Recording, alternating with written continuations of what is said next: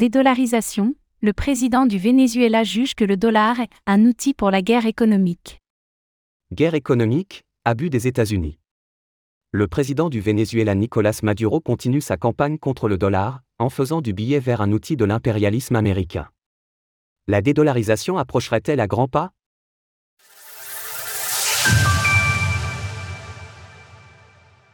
Le président du Venezuela très critique avec le dollar.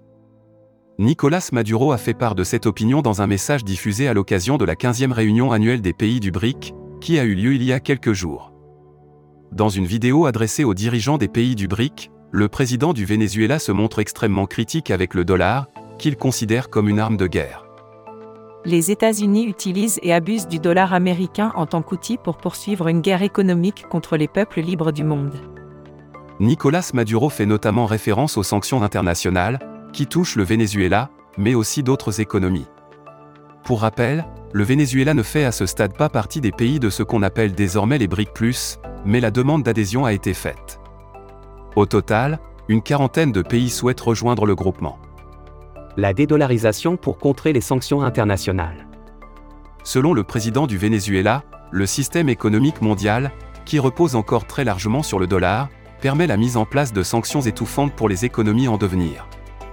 L'année dernière, les sanctions prises à l'encontre de la Russie ont effectivement montré le pouvoir conséquent d'une exclusion d'un système lié au dollar. Pour Nicolas Maduro, il s'agit d'impérialisme. Les conséquences néfastes sur nos économies et nos modèles de développement sont indéniables. Le président du Venezuela affirme ainsi que les mesures économiques prises à l'encontre de certains pays, dont le Venezuela, la Russie, l'Iran ou la Chine, ont touché 28% de la population du monde et 30 nations. Nicolas Maduro appelle donc à un nouveau système ne reposant pas sur le dollar, avec de nouveaux outils physiques et numériques. Pour l'instant, une monnaie commune n'est pas à l'ordre du jour pour les BRICS, mais son éventualité inquiète, en particulier aux États-Unis. Déjà, la Russie mène une campagne pour favoriser les paiements en monnaie nationale, et plus en dollars. La réduction de la dépendance au dollar, et l'éventuelle dédollarisation du monde, seront donc certainement parmi les sujets géopolitiques les plus pressants des prochaines années. Retrouvez toutes les actualités crypto sur le site cryptost.fr.